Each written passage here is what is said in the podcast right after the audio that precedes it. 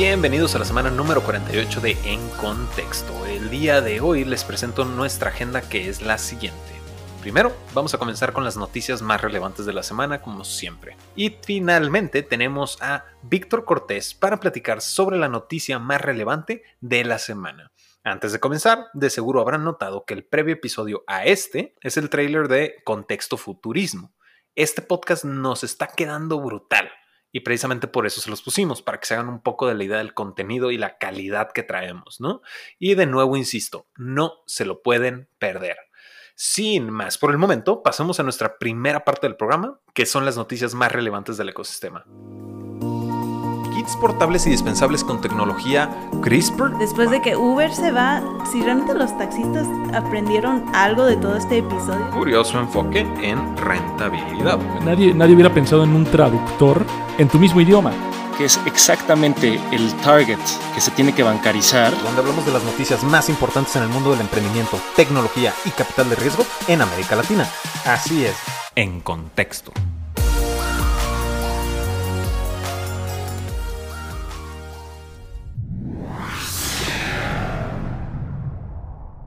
Vamos comenzando con KiwiBot, que se está aliando con Shopify y Ordermark para realizar entregas de pedidos B2B.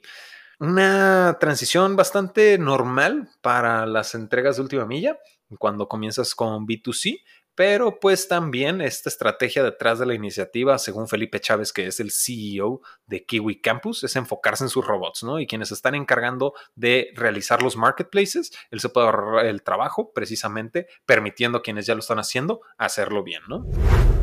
Nuestra segunda noticia, todavía en las entregas de última milla, la plataforma boliviana Yaigo declaró que van a lanzar operaciones en El Salvador, Paraguay, España, Costa Rica y Panamá sin mencionar que acaban de lanzar en Guatemala. Y todo esto que planean es para finales del 2020. Entonces, eh, no hay duda que los planes son lo suficientemente ambiciosos, ¿no? Por lo menos para este año. Y también es probable que la demanda de estos servicios, gracias a la paralizante pandemia que hemos vivido, pues les permitió realizar estos planes, ¿no? De hecho, si no han escuchado el webinar que tuvimos con los fundadores de Yaigo, se los súper recomiendo bastante. Está en nuestro canal de YouTube, en los eventos en vivo, y se llama Logística en Bolivia. Nuestra tercera noticia es levantamiento de capital. Esta es una exclusiva de contexto, de hecho, en donde Payki, la plataforma que facilita las ventas por redes sociales con el uso de macros para eficientar las comunicaciones, levantó una pre-serie A de 1.3 millones de dólares. Fue un levantamiento de capital complicado, y realmente puso a prueba al startup, ¿no? Ya que las negociaciones comenzaron en febrero de este mismo año y la pandemia definitivamente dificultó mucho el due diligence con los inversionistas que estaban escépticos durante, obviamente, momentos de incertidumbre. Sin embargo, la ronda, como se los comento, ya se cerró y fue por un total de 1.3 millones de dólares. Fue una pre-serie A. Nuestra cuarta noticia, continuando con las inversiones, en Brasil se le está apostando a las energías renovables con Sol Fácil, que es una plataforma tecnológica para financiar energía solar, ¿no? El capital que se levantó en esta serie A fue de 4 millones de dólares y fue liderado por Valor Capital. Ahora, Sol Fácil menciona que planea usar este dinero para expandirse comercialmente, desarrollar su tecnología y lanzar nuevos productos financieros para incentivar la implementación de, de energías solares, ¿no?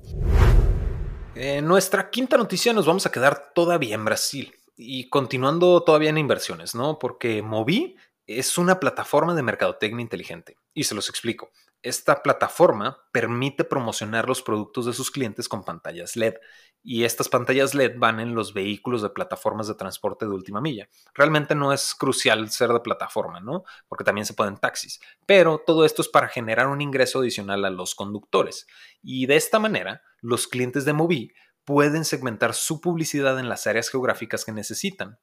Ahora, Canary Ventures fue quien lideró esta ronda, que fue por un total de 938 mil dólares.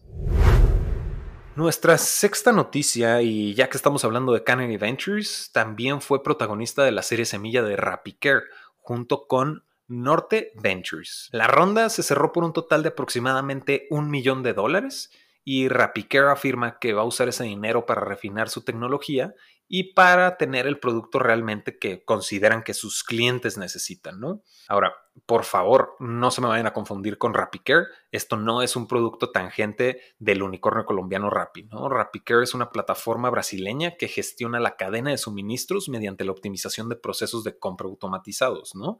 Eh, compras remotas y seguros. ¿no? Y obviamente su intención es tenerlo todo conectado y todo digital. Y finalmente, nuestra última noticia es desde Chile. La PropTech Comunidad Feliz levantó 2 millones de dólares para darle paz mental a sus renteros e inquilinos. El único inversionista seguro de esta ronda fue Cloud Capital, quien fue el líder de la ronda. Ahora, todavía no se sabe si hubo seguimiento de inversionistas anteriores o si se integraron inversionistas nuevos, pero con las operaciones en México, en Guatemala, en Ecuador Chile y Bolivia, Comunidad Feliz es una plataforma que gestiona la administración de las residencias, ¿no? Y que permite los pagos mediante la plataforma, es gestionar todos estos servicios, ¿no? Ahora sí, vamos pasando a nuestra última sección con Víctor Cortés. Es momento de discutir de la noticia más relevante de la semana y precisamente por eso me traigo al CEO de Contexto que tiene como dos, tres semanas sin participar en el programa y que estoy seguro que el corazón de nuestros escuchas está partido en dos porque no has participado. De cualquier manera, bienvenido de regreso, Víctor. Es un gusto tenerte con nosotros. ¿Cómo estás? César, ¿qué onda? Pues bien, digo, ya extrañando regresar a, En Contexto pero honestamente creo que es por el bien de nuestros escuchas, que hay algo que estamos preparando tras bambalinas y estoy segurísimo les va a encantar. Entonces, pues es por el bien, el, bien de todos, pero encantado de estar de regreso y la verdad es que la noticia que vamos a tocar ahorita eh, me, me, fascinó, ¿no? Del momento que la leí. Entonces, pues vamos, si quieres platícanos primero qué es la noticia. Antes de entrar a la noticia, nada más quiero hacer ese, ese, ese paréntesis para nuestra audiencia, que como, como papá preocupado por ellos, que tal vez no lo entiendan a sus 15 años, dices por el bien de nuestra audiencia. Que yo estoy del otro lado, estoy consciente que es por el bien y el producto que estamos sacando está brutal, de verdad. Pero poco a poco iremos sacando las cosas. Ahora sí. Sí, y, y, recordar, ¿no? O sea, que, que vayan y sigan ya el canal de Contexto Futurismo Probablemente ahorita no encuentren nada, pero cuando salga el primer episodio van a decir, debí haberlo seguido en el momento en el, que me lo dijeron. Entonces, pues bueno, ahí está. César, ahora sí pasamos contigo. Así es. De hecho, a quienes vieron el episodio anterior a este, es el intro de contexto futurismo. Entonces, si les gustó, ya deberían de estarlo siguiendo, de verdad. Y ahora sí, entrando a la noticia, es que Burn to Give levantó una serie A por 8.5 millones para seguir escalando. Ahora, estos 8.5 millones fueron por parte de los participantes, o bueno, los inversionistas, que fueron Albatros Capital, Grupo Prisma y los noruegos Catapult Impact. Y un par de inversionistas ángeles, ¿no? Ahora sí, está muy interesante la noticia precisamente por el, el... A mí me llama mucho la atención la conciencia, la conciencia chilena. Y digo conciencia y no lo completo ni con ambiental ni social porque, eh, digo, ya entraremos un poquito más a profundidad con, con, Burn to Give, ¿no? Pero también, por ejemplo, en el episodio de The Age of AI de Notco, que te platican de cómo están haciendo la tuna es por la pesca inmoderada que hay, ¿no? Y Burn to Give precisamente está preocupando por un tema social que es también muy importante y que todos estamos, eh, todos sabemos que se debe hacer, pero tal vez no todos hacemos algo al respecto, ¿sabes? Justo, y creo que aquí eh, lo importante es mencionar primero que nada qué hace Burn to Give. Eh, realmente esta empresa chilena es, es una insurtech, ¿no? Entonces, prácticamente van y abordan a las empresas, porque es un producto actualmente B2B, ¿no? Van, van directamente con las empresas y les dicen, oye, pues bueno, intégrate a Burn to Give, es decir, otórgales este servicio a tus, este producto a tus empleados, que es prácticamente un seguro de vida, ¿no? Tienen diversos esquemas de precios, pero digamos 10 dólares mensuales por cada empleado y con esto entran entonces ya al, al, seguro de vida. Los usuarios entonces tienen una plataforma que pueden estar usando para ir detallando cuáles son las actividades físicas que hacen en su día a día y estas actividades físicas se convierten en puntos que pueden ser no solo convertidos en un peso más para su seguro de vida, o sea, por cada paso que da este usuario se convierte en un peso más para su seguro de vida, pero también esos puntos pueden ser, digámosle, canjeados o retribuidos como una donación hacia otra persona en forma de un alimento. La verdad es que son muchos elementos en la plataforma, está un poco complicada de explicar e incluso de entender al 100%, pero prácticamente lo que quieren hacer ellos, y, el y es por eso la razón de su nombre, es, lo voy a decir en inglés, es Redistributing Weight and Wealth. Yo lo pongo de esa manera, están prácticamente redistribuyendo no solo la riqueza, sino también la grasa, ¿no? Redistribuyendo la grasa de aquellos que tienen de sobra, como, como algunos de nosotros, para las personas que quizá no tienen mucho que comer, eh, porque si te fijas, si hay una, un, gap de inequidad no solo eh, patrimonial, sino en, cuestión este, de, alimentación, de nutrición. Y lo que están haciendo ellos es justamente eso, ¿no? Las personas que pueden dar ese extra, redistribuirlo y reaterrizarlo a otras personas que quizá no tienen las mismas comodidades financieras ni alimenticias. Entonces, me encanta y justo como tú dices, hay algo muy interesante en Chile que este, justo en, contexto de futurismo lo van a llegar a, escuchar, pero hay algo muy interesante en, los emprendimientos chilenos que es siempre hay un factor, o bueno, no siempre, pero la mayoría de las veces vemos empresas con un factor social muy interesante, ¿no? Algramo, Notco, Daeki, Will the World, vemos muchas que no solo se están preocupando por el tema de rentabilidad, sino por el retribuir algo a la sociedad. Y eso la verdad es que es algo 100% admirable. No, y completamente, Víctor. Eh, eh, la verdad, híjole, me muero de ganas precisamente de decir quién es eh, nuestro participante de Chile, pero mm, ahí lo dejamos, ¿no? Todo es en su debido momento, ¿no? Ahora, cosas interesantes y que se están viendo, yo ya lo había mencionado y me gustaría escuchar tu opinión, Víctor, porque de nuevo es un modelo B2B y ahorita yo estoy viendo mucha fe y mucha inversión en modelos B2B, que son de cierta manera un poco más seguros para los inversionistas, ¿no?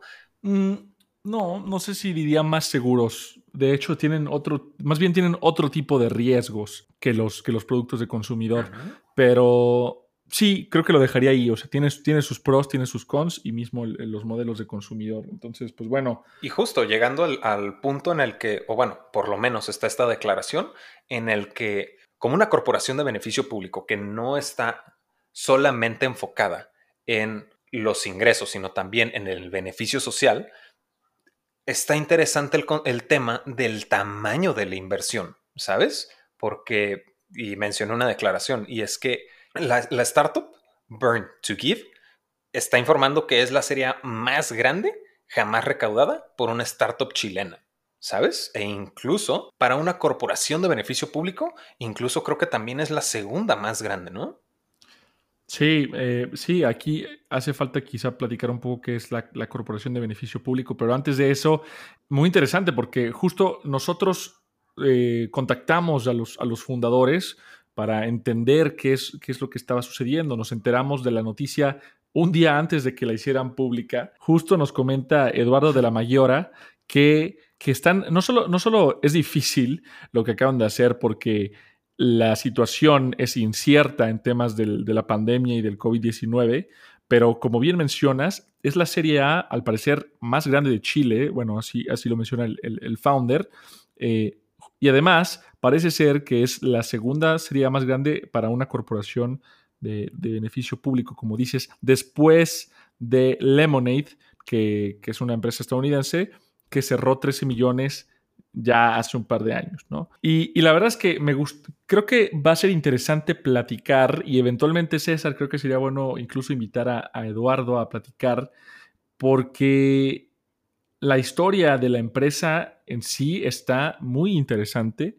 Vi un par de videos donde platica como ex banquero de inversión en Wall Street, donde realmente empiezas a pensar en qué estoy haciendo, ¿no? O sea, qué, es lo que estoy aportando y, te, y decides que quieres emprender algo que está o que genera algún tipo de valor a la comunidad más allá que generar transacciones financieras. Eh, entonces, eso es, me parece súper interesante eh, porque fue un cambio 180 prácticamente de, de lo que estaba haciendo eh, en su carrera profesional. Y es una forma muy interesante en la que combina muchos factores, ¿no? El cuidar la salud de las personas, cuidar el patrimonio y mejorar la salud financiera de estas mismas personas, fomentar la responsabilidad social corporativa y además de esto, alimentar o poder dar caridad y, donaciones a personas que lo necesitan. Entonces, ¿de qué forma haces ese match entre tantos factores? Parece muy interesante y, prácticamente eh, personas que dicen, bueno, es que es difícil hacer un modelo de, con, con, responsabilidad social porque quizá no dan los márgenes o no dan los unit economics o lo que sea. Pues al parecer sí los dan, a lo que sabemos ahorita, y creo que sería interesante que más adelante más emprendedores se animen a ver por ese lado, ¿no? De qué otra forma podemos aprovechar el alcance y lo que estamos logrando para impactar otros sectores de la sociedad que normalmente no se les presta tanta atención. No, y precisamente porque tal vez este modelo no existiría si no estuviera atacando esas respectivas verticales, ¿sabes? Cuando eh, eh, es precisamente innovación, el, pensar fuera de la caja, ¿no? Porque cuando dices, ok, eh, emprendimientos de impacto, bueno, pues vamos a reforestar a través de donaciones pero pues tal vez precisamente el poder conectar todos estos puntos de todos estos eh, verticales que está atacando Burn to Give, pues justamente logró conectar donaciones, salud, patrimonio para que pudieran hacer este ciclo correcto para que al día de hoy aterrizaran en la serie de 8.5 millones de dólares, ¿no?